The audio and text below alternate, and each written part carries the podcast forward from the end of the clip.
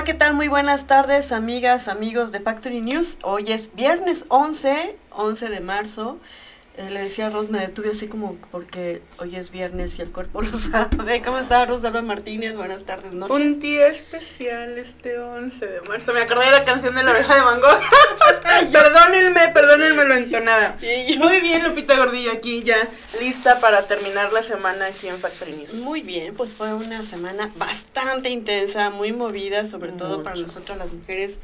Fue muy significativo este, y bueno, ya les fuimos narrando qué fue lo que hicimos en estos días y estamos el día de hoy pues ya cerrando la semana con la información pues eh, la más actual, la más reciente, lo que está pasando a nivel regional, estatal, nacional e internacional. Y bueno, les vamos a leer qué es lo que vamos a discutir y analizar el día de hoy. A nivel regional, la caravana cultural va por tu barrio Comitán, aquí en Comitán y en Simol realizan recorrido por las instalaciones del Convoy de la Salud. A nivel estatal, 93 casos de COVID aquí en el estado de Chiapas. Por otro lado, reconocen la labor de la alcaldesa de Tapachula. Calor para hoy, frío para mañana. Vamos a ver qué nos dice la Conagua respecto al clima. Y en Altamirano liberan a nueve empleados de distribuidoras de alimentos retenidos más de un mes. Y aquí le roban 155 mil pesos. Por otro lado, en las nacionales, INE ordena retiro de propaganda de revocación de mandato en 15 estados. A nivel eh, también nacional es oficial el uso de cubrebocas se mantiene obligatorio en Guanajuato. Y el presidente de la República redacta y envía un comunicado para el Parlamento Europeo. Está bueno este chisme. Así es, esto es Factory News. Vamos a un corte, regresamos. Si de tradición se trata en Comitán y en la región, una de las empresas más representativas es La Flor de México. La Flor de México es la panadería y pastelería que cuenta con una variedad extraordinaria de pan de la región y al estilo Ciudad de México. A sus 41 años de elaborar el mejor pan, La Flor de México cuenta con varias sucursales en Comitán están en El Cedro, Fobiste, Santa Ana, El Centro y su matriz en la colonia Miguel Alemán. También puedes encontrar materia prima para elaborar pan con los mejores ingredientes y de mejor calidad. La Flor de México. Visítala por Facebook en La Flor de México Panadería y Pastelería. Llama al 963-63-21510 o vía WhatsApp al 963-178-6118. La Flor de México pan de calidad para tu familia.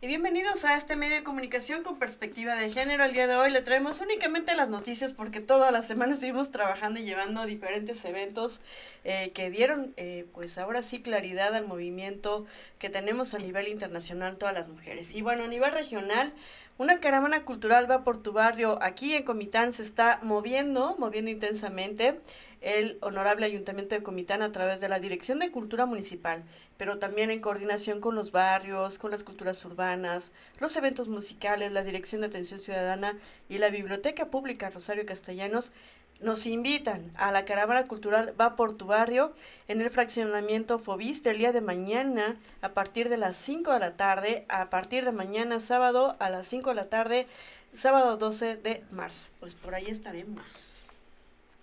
Y bueno, en Simol, como ustedes le saben, ya les habíamos anunciado que estaba el convoy de la salud a poco tiempo de finalizar la semana de atención médica de este convoy de la salud. De la salud las autoridades municipales realizaron nuevamente un recorrido por las instalaciones de esta unidad con el propósito de agradecer las atenciones que se brindaron en materia de salud a toda la ciudadanía. Durante estas semanas, el esta semana el convoy realizó más de 300 consultas médicas totalmente gratuitas, lo cual ha contribuido a la economía familiar y el bienestar social de los y las simolenses.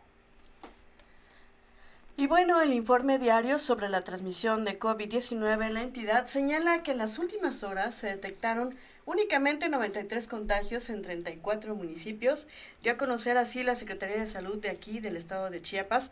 Con relación al indicador de mortalidad, la dependencia estatal informa que el estado de Chiapas llega a 11 días sin la notificación de fallecimientos por COVID-19.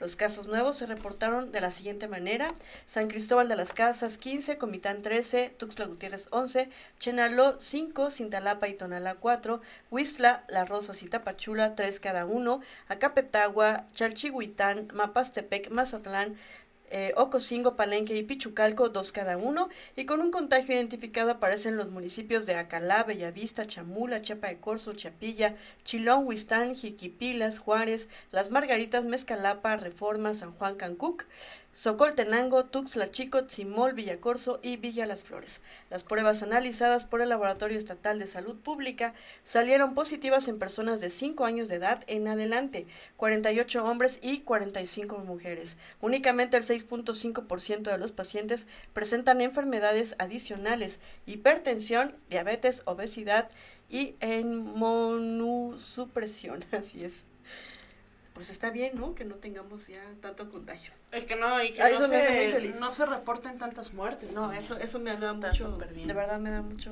mucha Hay que seguirnos cuidando, el cubrebocas es importante. Así es. Por otro lado, en Tapachula, la, en el marco del Día Internacional de la Mujer, la Asociación de Mujeres Empresarias de México, AMEXME, capítulo Tapachula, reconoció la labor y las gestiones de la presidenta municipal de Tapachula, Rosa Irene Urbina Castañeda. La presidenta de Amexme, Ana Mirna Villalma Mateus, señaló que el COVID-19 generó una severa crisis, crisis económica y productiva, pero a pesar de ello se lograron mantener las fuentes laborales y los negocios para sobrellevar los embates de la pandemia. Villalba Mateus refirió que una de las metas trazadas por las mujeres empresarias en Tapachula es la de trabajar por una ciudad segura, competitiva y de oportunidades sustentables y sostenibles, impulsando el turismo y atrayendo inversiones. Establecieron que las, las acciones emprendidas por la asociación tienen enfoques determinados para apoyo de niñas y jóvenes que viven abriendo caminos y que la intención es que vivan libres de violencia y en un ámbito laboral equitativo. También se galardonó a la química Consuelo Chan Rueda como mujer Amexme 2022, por lo que junto con la alcaldesa tapachulteca agradeció la distinción por parte de este grupo de empresarias, quien, de quienes señalaron confirma la unidad, sororidad y el emprendimiento femenino. Muy bien, se vale reconocer y aceptar el, el éxito y reconocerse a sí misma, ¿no? Como Por una mujer exitosa, así. Así es. La hemos visto desde que quedó como interina y ahora, y ahora ya constitucional. Muy bien, y bueno, calor para hoy, frío para mañana. Fíjese que a través de la Comisión Nacional del Agua con Agua se dio a conocer que habrá un constante cambio en cuanto a las temperaturas aquí en el estado de Chiapas, puesto que habrá calor extremo en este viernes, que sí lo estamos sintiendo todavía. Sin embargo, para mañana sábado se tendrá la posibilidad de ingreso de un nuevo frente frío. Aide Pérez Sotero, meteoróloga del organismo de Cuenca Frontera Sur de la Conagua, señaló que para este viernes se esperaba que se mantuvieran las altas temperaturas en la entidad debido al dominio de alta presión sobre el Golfo de México, por lo que se esperaron temperaturas y de verdad temperaturas máximas para la depresión central de entre los 35 y 38 grados, alcanzando algunos valores puntuales en la costa de Chiapas. Se tiene una baja probabilidad de lluvias, solo algunos chubascos en la región de la zona de la selva Lacandona, Meseta, Comiteca y los Altos de Chiapas. Se tiene previsto que para mañana sábado se tenga el inicio de la entrada del nuevo Frente Frío número 35, por lo que desde la mañana estará favoreciendo nublados y lluvias intermitentes durante todo el día, con acumulados de los 75 a 150 milímetros en las regiones norte, Mezcalapa y Bosques, con lluvias fuerte, eh, ahora sí, localmente fuerte en la región Maya, Tulijá y Selva. Se prevén bajas de temperaturas de entre los 5 a 7 grados con respecto a las temperaturas del día de hoy, así como rachas de vientos del norte, principalmente en la región de Arriaga, desde los 80 kilómetros por hora. Para el domingo se prevé que el efecto del frente frío pueda tener una disminución y para el lunes ya no se tengan afectaciones, por lo que se ha determinado que dicho frente frío solo tendrá efecto para el día de mañana sábado. Entonces hay que estar listos. Y por otro lado, liberan a nueve empleados de distribuidoras de, alimentos en el municipio de Las Margaritas que estaban retenidos en Altamirano. Y esto fue después de un mes y tres días privados de su libertad. Fueron liberados este jueves en el municipio de Las Margaritas nueve empleados de diferentes empresas que desde el 7 de febrero permanecían retenidos en Altamirano por presuntos seguidores del exalcalde Roberto Pinto Canter, como muestra, dijeron, de buena voluntad para que las autoridades atiendan la demanda de destituir al Consejo Municipal. Un representante de la distribuidora de barrotes La Y dijo que todavía permanecen retenidos otros 10 empleados con igual número de camiones. Explicó que entre las personas que regresaron con sus familiares se encuentran en aparente buen estado físico y son trabajadores de la Y, dos del Café Nueva Estrellas, uno de la empresa Biosistema de Riego, uno de Boschito y uno de Sabritas. Los nueve trabajadores agradecieron en video la intervención del gobernador del estado, Rutilio Escandón Cadenas y del fiscal general Olaf Gómez Hernández para que sus captores los dejaran en libertad después de más de un mes. La empresa Y difundió asimismo una fotografía en la que aparecen los restantes 10 empleados como muestra de que están con vida. Además de los 10 trabajadores, siguen en poder de sus captores 34 campesinos de Altamirano, partidarios del Consejo Municipal, nombrado a finales de octubre por el Congreso Local en sustitución del ayuntamiento que presidía Gabriela Roque, Roque Tipacamu, esposa de Pinto Canter, entre, que entre ambos gobernaron nueve años hasta el pasado 28 de ¿Qué pasó con ella? Ella quedó electa. Ajá, así es. Y la destituyó el el Congreso del Estado por irregularidades en la contienda electoral y entonces se estableció el Congreso local, el, el Consejo Municipal. Los pobladores quieren que se destituya este consejo, Municipal porque, bueno, ya llevaban nueve años gobernando entre Gabriela y Roberto. Y Roberto, sí, era, muy, familiar, la empresa municipal, ¿no? Entonces... Ella contendió por el verde. Así es, por el verde. Entonces, ahorita las personas que están retenidas son 44 en total, 34 campesinos de Altamirano y 10 empleados. Oye, y en Altamirano no se tiene contemplado votar en este en estas elecciones, ¿verdad? No, creo que no. No. No, no. No, no está contemplado. A ver qué sucede. A ver qué sucede. Hablamos en la tarde con los familiares de uno de los empleados que está retenido, un empleado del Café Nueva Estrellas que, está retenido. Que no liberaron, ¿verdad? Que no liberaron, solo liberaron a dos. Uno de ellos que ya es una persona mayor y que necesita, está enfermo, necesitaba retomar su régimen de salud.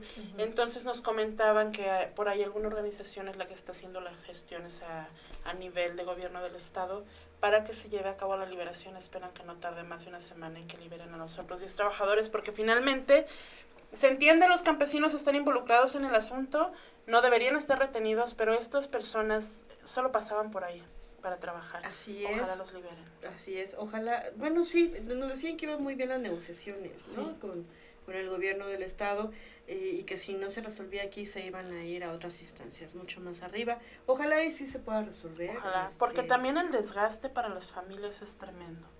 No saben, no, no se pueden comunicar con ellos, no saben cómo están. Sus hijas e hijos les extrañan. Estar con las Tienen miedo. Claro. Y si están bien alimentados o no. Aunque ellos han dicho en los videos que han mandado que están bien que los han tratado bien, sin embargo, bueno, qué mejor que estar en casa. Exacto. Bien, ¿no? Ojalá los, los podamos tener pronto de regreso porque se les extraña. Y vivos y bien, ¿no? y bueno, le roban 150 mil pesos, ahora sí que en la capital de... Eh, la, de aquí del estado, sujetos presuntamente armados despojaron de más de 150 mil pesos a una persona que pretendía hacer un depósito, pero antes de que esto, de que él llegara al lugar, fue asaltado en el estacionamiento de la Plaza Mirador. Fue a las 10 de la mañana de hoy viernes que el Central Commandos C5 recibió el reporte del agravio, por lo que de inmediato arribaron al lugar elementos policíacos que al entrevistarlo comentó que sujetos al parecer armados lo despojaron de una cantidad de 155 mil pesos que serían depositados en una sucursal bancaria de esta plaza del Mirador, ubicada en el libramiento norte poniente de la capital chiapaneca.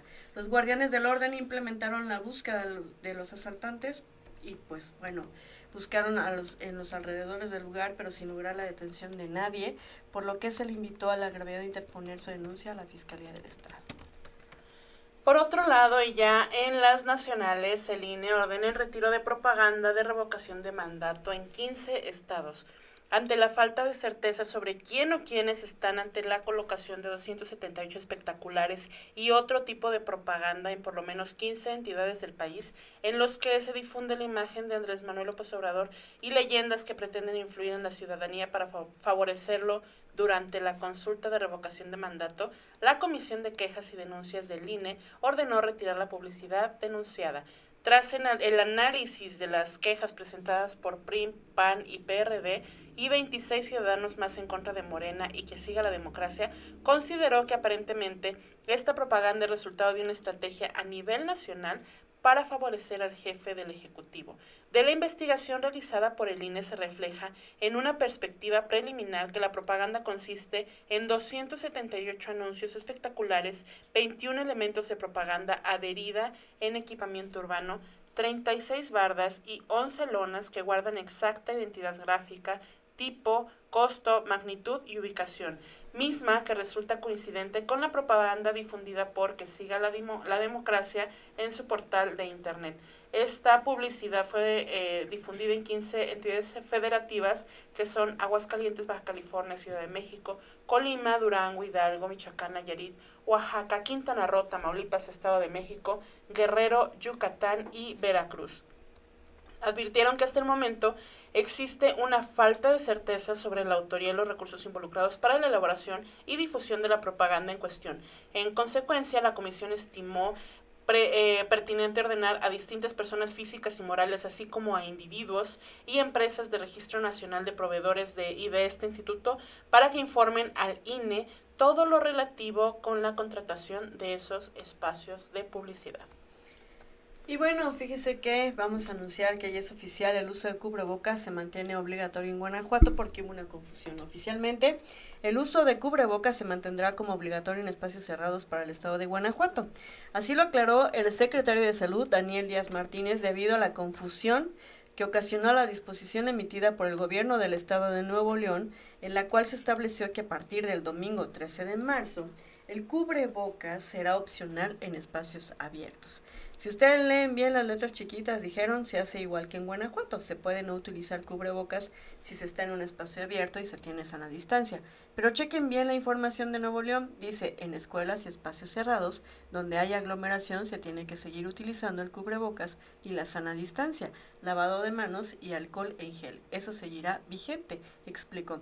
Ante la aproximación de la Semana Santa y la temporada vacacional, será el comportamiento de la población el que determine si el Estado continúa en semáforo Si hay convivencia, en este momento es todavía mejor seguirlo utilizando. Decía yo que en la Semana Santa el comportamiento social nos va a decir cómo será el panorama las próximas semanas y meses, pero hay que seguir usando el cubrebocas, agregó. Y bueno, de acuerdo al último reporte emitido por la Secretaría de Salud de ese estado, en la entidad se mantiene una semana más en semáforo verde. Se registraron eh, el día de hoy, 11 de marzo, 717 casos activos de COVID.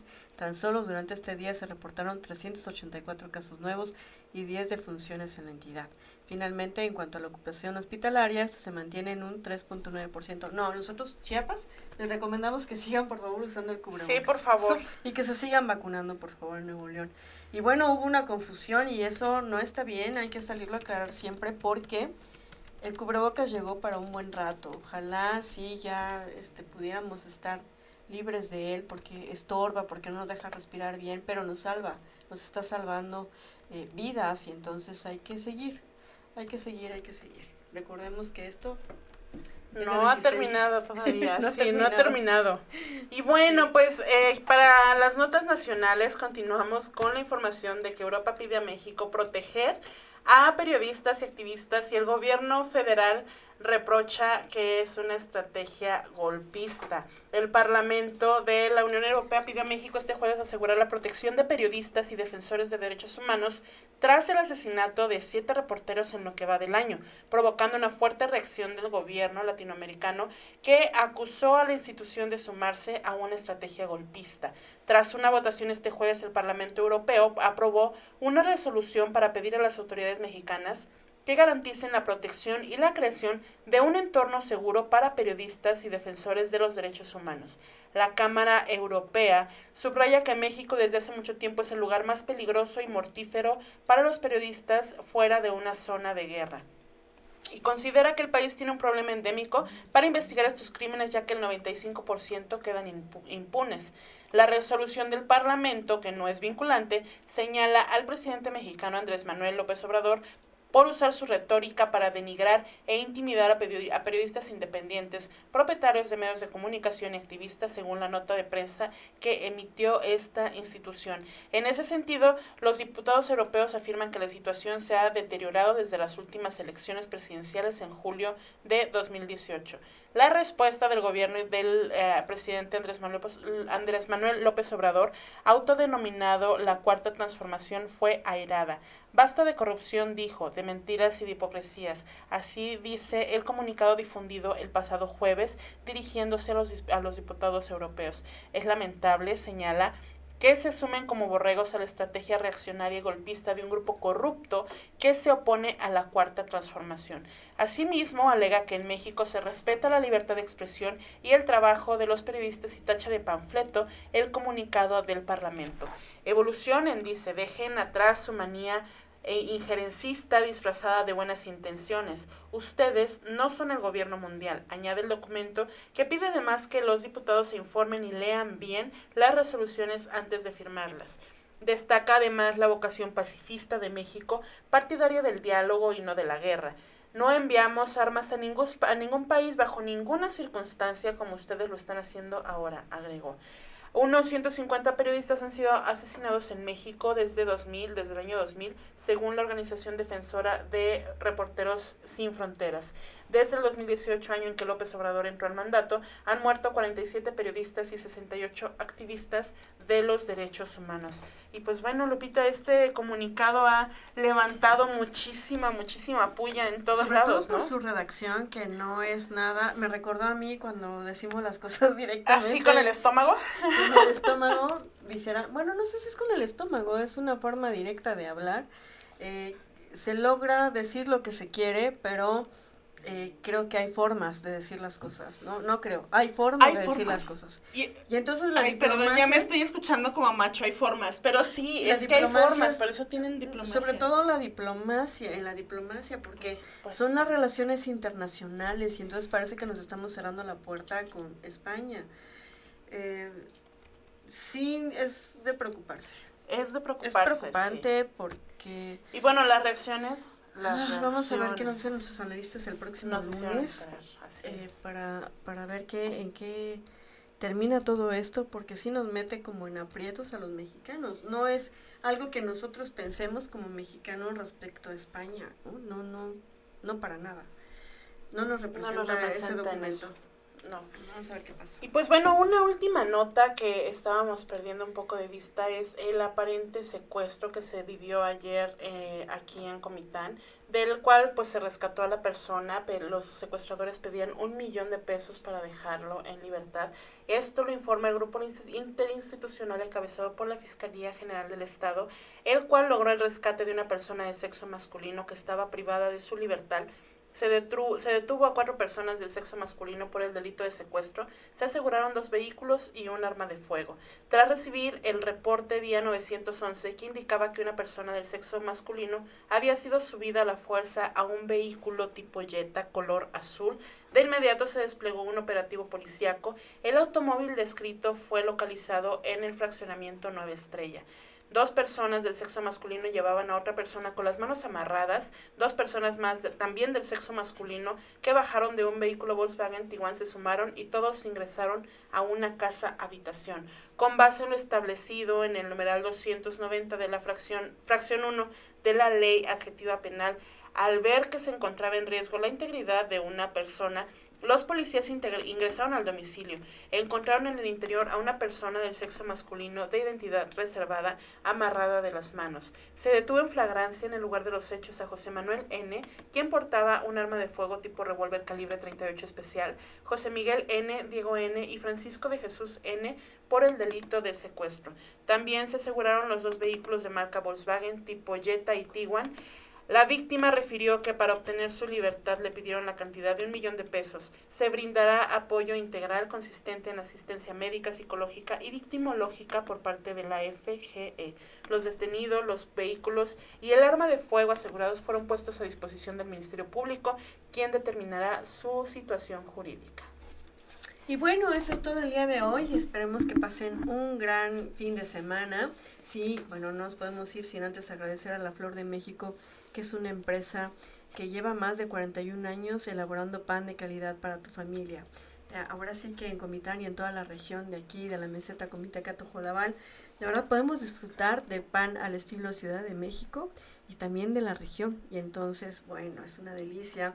Eh, esta panadería y pastelería tiene eh, varias sucursales aquí en Comitán, están en el Cedro, en Fobiste, en Santa Ana, en el centro, y su matriz que está en la colonia Miguel Alemán, aquí puede también encontrar material para, para hacer eh, los ingredientes, la materia prima para hacer eh, el pan o los pasteles que usted desea hacer ya en casa.